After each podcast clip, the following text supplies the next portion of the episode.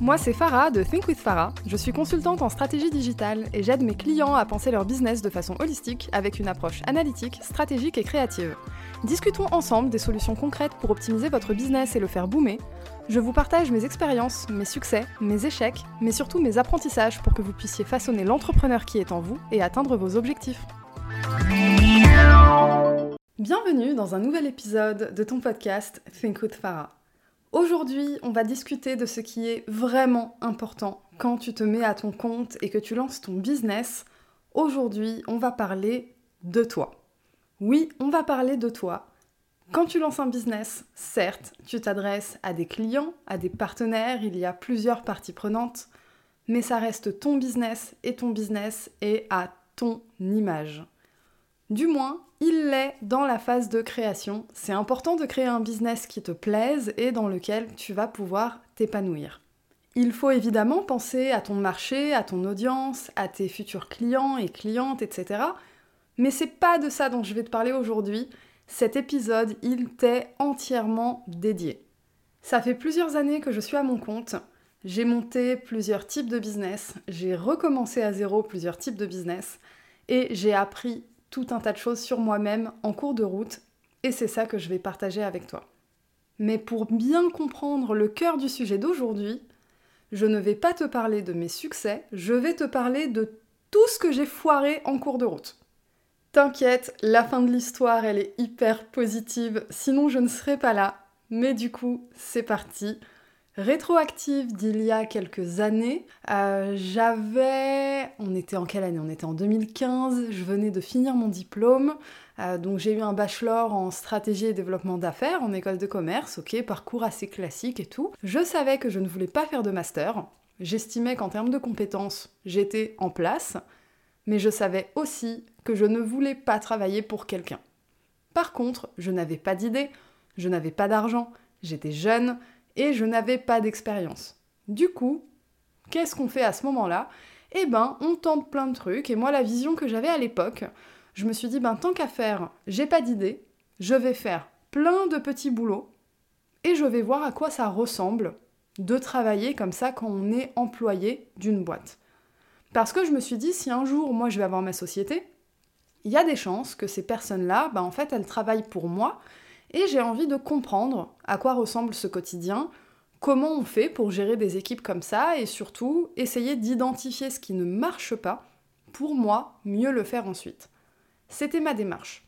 Du coup, j'ai fait hôtesse d'accueil, j'ai travaillé dans des bars, dans des boîtes de nuit, j'ai fait du secrétariat, j'ai aussi fait le ménage dans des entreprises, j'ai fait plein de petits métiers comme ça, et à côté, je faisais d'autres petites choses comme ça pour moi-même.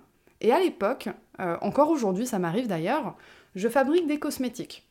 C'est purement euh, à usage personnel, mais à l'époque, euh, il y avait de la demande auprès de mes amis, j'en faisais des cadeaux, etc. Et à un moment, je me suis posé la question si j'allais pas professionnaliser un petit peu ça. J'ai commencé à faire pas mal de recherches sur bah tout ce qui était législatif et tout pour se lancer. Et en fait, à l'époque, j'avais pas du tout les épaules pour faire face à un projet comme ça. Donc j'avais de la demande, j'avais tellement de personnes qui voulaient acheter que je n'avais même plus le temps de faire mes petits boulots à côté, donc c'était vraiment bien parti. Et j'ai eu peur. J'ai eu peur, j'ai eu peur d'échouer, j'ai eu peur de réussir et de ne pas contrôler mon succès, j'ai eu peur par rapport à l'argent, fallait investir de l'argent et je n'avais jamais fait ça. Même si je viens d'une famille d'entrepreneurs, c'est des sujets qu'on n'avait jamais abordés en fait. Donc euh, je me suis retrouvée, euh, je crois que j'avais quoi, 21 ans, 22 ans, à euh, devoir investir des grosses sommes d'argent et j'avais vraiment pas les épaules pour ça. Donc, premier projet qui tombe à l'eau parce que j'avais peur de l'échec, j'avais peur du succès et mon rapport à l'argent, il n'était pas encore tout à fait en place. En fait, j'avais pas confiance en moi sur ma capacité à apprendre à gérer l'argent, à apprendre à gérer la croissance, Bref, j'ai vraiment paniqué au moment où je me suis rendu compte que mon idée allait devenir concrète. C'est ça qui s'est passé. Entre-temps, je suis partie m'installer au Canada. Euh, si vous avez écouté mon épisode d'introduction, vous avez suivi un petit peu euh, le début de ma carrière là-bas, et je me suis mise à mon compte en freelance là-bas. Entre-temps, j'ai dû rentrer en France pour des histoires personnelles, et là, ben, retour à zéro. Pas de contact, pas de clients ici, rien du tout, et vas-y qu'on recommence. C'était pas facile, mais pour le coup ça allait, parce qu'à ce moment-là, il y a un truc que j'avais et qui ne m'a pas quitté, c'est la vision. J'avais mon pourquoi. Et mon pourquoi, c'était ma motivation, ma vision, tout ça, c'était en place. Je savais que ça prenait un peu de temps, mais je savais aussi dans quelle direction j'allais. Et ça, c'est quelque chose qui ne m'a jamais quitté, même avec tous les échecs que j'ai eus en cours de route. Et c'est ce qui fait qu'aujourd'hui, ben, finalement, j'atteins un peu les niveaux que j'ai visualisés il y a quelques années. Revenons maintenant quelques années en arrière. Je suis revenue en France, j'ai trouvé des premiers clients pour me mettre à mon compte, etc. Mais l'activité était vraiment au ralenti. C'est le début d'une carrière de freelance. Sauf que quand tu es entrepreneur, bah en fait, tu besoin de créer des choses, tu as besoin d'être en activité en permanence, et en plus, moi j'ai le cerveau qui fuse de tous les côtés. À ce moment-là, j'ai eu une opportunité pour investir dans l'immobilier britannique. Monter une boîte là-bas, etc., etc. Ça n'avait rien à voir avec mon secteur de base, mais j'ai eu une opportunité et je l'ai saisie. Pourquoi? Parce que mon why, mon pourquoi, ma motivation, tout ça c'était en place. Ça aurait pu être un projet de fou furieux. Mais, surprise, c'était un échec également. Là, pour le coup, la peur du succès, la peur de l'échec, etc., c'était assez checké. J'avais pas mal avancé dans ma carrière, etc. De ce côté-là, c'était bon. Le rapport à l'argent, à ce moment-là, je pensais qu'il était ok, qu'il était coché en fait, euh, mais il me manquait un petit bout. C'est-à-dire que je n'avais plus vraiment peur du succès et d'avoir à gérer des grosses sommes d'argent. J'étais devenue à l'aise avec cette idée. Mais par contre, il me manquait ce petit côté loi de l'attraction par rapport à l'argent, l'abondance financière, etc. J'avais encore une case de euh, mais en fait, j'ai jamais vécu ça. Euh, j'y ai peut-être pas droit. C'est peut-être pas pour moi parce que euh, je viens pas de ce milieu-là, etc. Donc ça, c'était pas tout à fait coché chez moi. Et du coup, ben, je me suis retrouvée à avoir des pensées limitantes malgré moi. Je parlais des pensées limitantes en plus dans l'épisode de la semaine dernière, qui font que ben, j'ai eu besoin de trouver des investisseurs pour développer ce business-là, et je ne les ai pas trouvés. Et c'est pas faute d'avoir essayé, pour le coup. Donc, on est encore sur quelque chose de fondamental que je n'avais pas checké, validé avant de me lancer on est sur vraiment le rapport à l'argent et la loi de l'attraction. Tout ce qui est mindset en fait au niveau de l'argent. Quel est ton rapport à l'argent? Est-ce que ce rapport est sain? Comment tu vois l'argent par rapport aux notions de pouvoir, etc. Enfin, il y a vraiment quelque chose de très très personnel à checker là-dedans. Euh, faut se mettre face aussi au contexte socio-culturel, d'où on vient, de quel type de famille on vient, quelle est notre classe sociale, est-ce qu'on change de classe sociale en développant ce business, etc. Donc on, ça part vraiment de nous-mêmes. C'est pour ça que je dis que cet épisode, il vraiment destiné à 2000%. Parce que quand tu développes un business, même si tu développes un business pour les autres, c'est ton quotidien à toi qui va changer. Mais bon, je me suis pas arrêtée à cet échec-là parce que mon why, mon pourquoi était toujours en place. Et là, pour le coup, la loi de l'attraction, elle a bien fonctionné avec moi. Elle a fonctionné avec quelques années de retard, mais elle a bien fonctionné.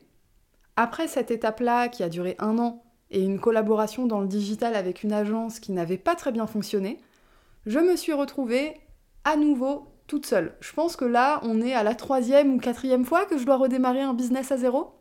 Donc là, pareil, hein, on est en mode résilience à fond. On tombe, on se relève. On retombe, on se re-relève. Et on fait ça tant qu'on n'a pas atteint notre objectif. L'objectif, il n'a pas besoin d'être parfaitement clair dès le départ. Mais il faut que ce soit quelque chose qui prenne aux tripes. Tu sais quel est ton chemin de vie, tu sais que c'est dans cette direction-là que tu dois aller, vers cet objectif-là. Comment t'y vas? Est-ce que tu prends des raccourcis? Est-ce que tu vas prendre des détours en cours de route? Ça, franchement, on s'en fout. T'as pas le contrôle sur tout. Et c'est parfaitement normal.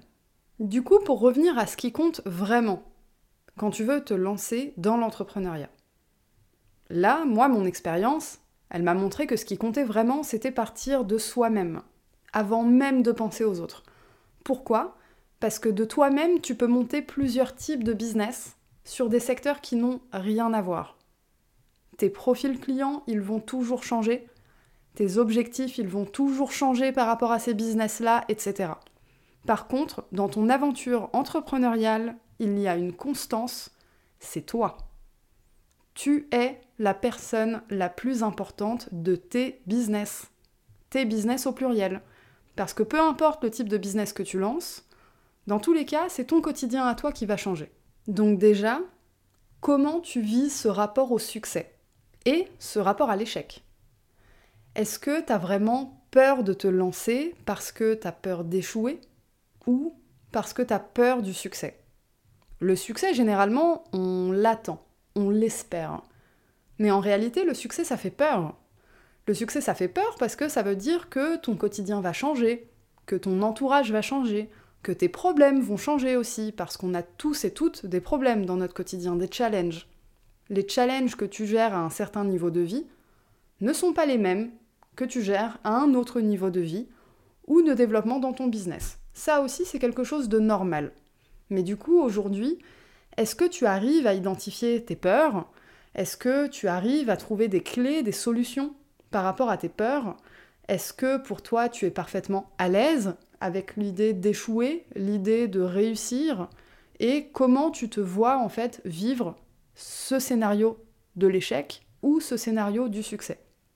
Échouer, ça fait partie de l'entrepreneuriat. Ça ne sert à rien de vouloir l'éviter, tu vas forcément échouer sur des trucs. Des trucs plus ou moins importants, bien sûr. Et ça, si tu te fais correctement accompagner, tu vas réussir à esquiver les plus grosses erreurs de ta carrière. Sauf que ça, à l'époque, ben moi, on me l'avait pas dit. Donc, je ne me suis pas fait accompagner.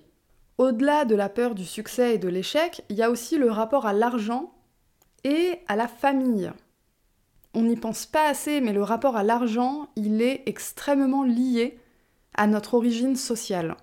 Donc pose-toi la question aujourd'hui, comment tu vis l'idée de changer de classe sociale, entre guillemets? Comment tu vis l'idée d'avoir peut-être beaucoup d'argent? Comment tu vois les gens qui ont déjà beaucoup d'argent? Est-ce que tu as une vision négative de ces personnes-là? Est-ce que tu les vois comme des personnes avec beaucoup de pouvoir qui en abusent? Ou est-ce que tu as un regard un peu plus bienveillant ou neutre? Parce que tu estimes que c'est quelque chose d'à peu près normal, que tu peux avoir toi aussi, et que ben peu importe que t'aies de l'argent ou pas, quand t'es une mauvaise personne, t'es une mauvaise personne, et quand tu es une bonne personne, eh bien tu es une bonne personne. Ensuite, est-ce que tes idées elles sont assez claires pour lancer ton business? Est-ce que tu arrives à visualiser le type de projet que tu veux dans ta vie ou le type de vie que tu veux avoir? Pour le coup, il n'y a pas de bonne ou mauvaise manière de visualiser. Là, on va vraiment aller à l'intérieur de ton cerveau. Qu'est-ce que tu es capable de visualiser aujourd'hui? Et ça, est-ce que tu arrives à le transformer en faisant jouer la loi de l'attraction pour que ben, ce que tu visualises, ça arrive vraiment dans ta vie? Si tu as écouté l'épisode de la semaine dernière, tu sais maintenant que ce que tu arrives à visualiser, c'est une pensée totalement réaliste de ce que tu es capable d'accomplir. Admettons maintenant que tu arrives à visualiser correctement la direction dans laquelle tu veux aller. Tu fais un énorme pas gigantesque pour la croissance de ton business. Maintenant, va falloir se mettre au boulot. Du coup, tu te situes comment maintenant qu'il faut se mettre au boulot? Est-ce que tu as assez confiance en toi? Ou est-ce que tu traînes deux grosses valises qui portent un nom unique en fait et qui est le syndrome de l'imposteur? Parce qu'au bout d'un moment, si t'es prêt ou prête à te lancer, que t'es au que tu visualises bien ce que tu veux faire, etc., mais qu'à un moment tu flippes, t'es persuadé d'être un escroc ou une escroc, que tu ne mérites pas ta place, que tout ce que tu mérites c'est l'échec, et que à un moment on va bien voir que tout ça c'est que du fake, où il y a un gros travail à faire sur ce petit syndrome de l'imposteur, parce que ça, malheureusement, ça va te freiner dans ton potentiel illimité. Parce qu'en plus, je vais te dire un truc, les personnes qui souffrent du syndrome de l'imposteur sont les personnes les plus compétentes et les plus intelligentes. Douter, c'est une forme d'intelligence. Mais bon, on va quand même faire en sorte de ne pas trop douter de soi-même, parce que quand on est à son compte, on est seul avec nous-mêmes et nous sommes les seules personnes à pouvoir nous booster au quotidien. Donc prendre soin de toi, c'est vraiment quelque chose de fondamental. Prendre connaissance de tes peurs, c'est être capable de les outrepasser, être capable d'aller plus vite et d'accélérer comme un ou une ouf sur ton business. Bien sûr, tu auras toujours à gérer des problèmes de procrastination, mais la procrastination, est-ce que c'est pas un moyen en fait de matérialiser sa peur de l'échec ou du succès? Et pareil, ta gestion du temps, comment tu t'organises au quotidien, est-ce que c'est pas quelque chose qui te permet de t'auto-saboter quand tu as un syndrome de l'imposteur Parce que quand tu manques de confiance en toi, il y a de grandes chances qu'au quotidien tu te tues à la tâche parce que si tu estimes que tu n'as pas travaillé assez dur, eh bien tu ne mérites peut-être pas le succès. C'est évidemment faux. Malheureusement, des injonctions comme ça, ton cerveau en crée plein tous les jours. C'est pourquoi je lance Think with Yourself, le programme d'accompagnement qui te redonne la place centrale que tu dois avoir dans ton business et qui te donne toutes les clés dont tu as besoin pour fermer définitivement les blocages que tu traînes et qui t'empêchent de passer au niveau supérieur. C'est un programme holistique qui va te permettre d'aller à la conquête de toi-même pour faire boomer ton business. On va y checker tous les blocages des entrepreneurs en lancement ou en devenir, un par un. Toutes les peurs conscientes et inconscientes vont y passer, avec des exercices pratiques, des challenges hebdomadaires et des méditations guidées pour entrer dans un état de conscience avancé et travailler en profondeur sur ce qui te fait stagner aujourd'hui. Si tu veux être tenu au courant de la date du lancement et connaître en détail ce que je vais aborder dans mon programme, inscris-toi sur la liste d'attente, le lien est dans la description de l'épisode. Voilà, on arrive à la fin de cet épisode. J'espère qu'il t'aura permis de prendre du recul sur ce qui compte vraiment dans ton business aujourd'hui, c'est-à-dire toi. Merci pour ton écoute, j'ai adoré enregistrer cet épisode. N'oublie pas de le noter sur Apple Podcast si tu as un iPhone ou de le partager à tes amis entrepreneurs et entrepreneuses ambitieux et ambitieuses. Et si tu as des questions, n'hésite pas à m'écrire sur Instagram thinkwithfarah. À la semaine prochaine!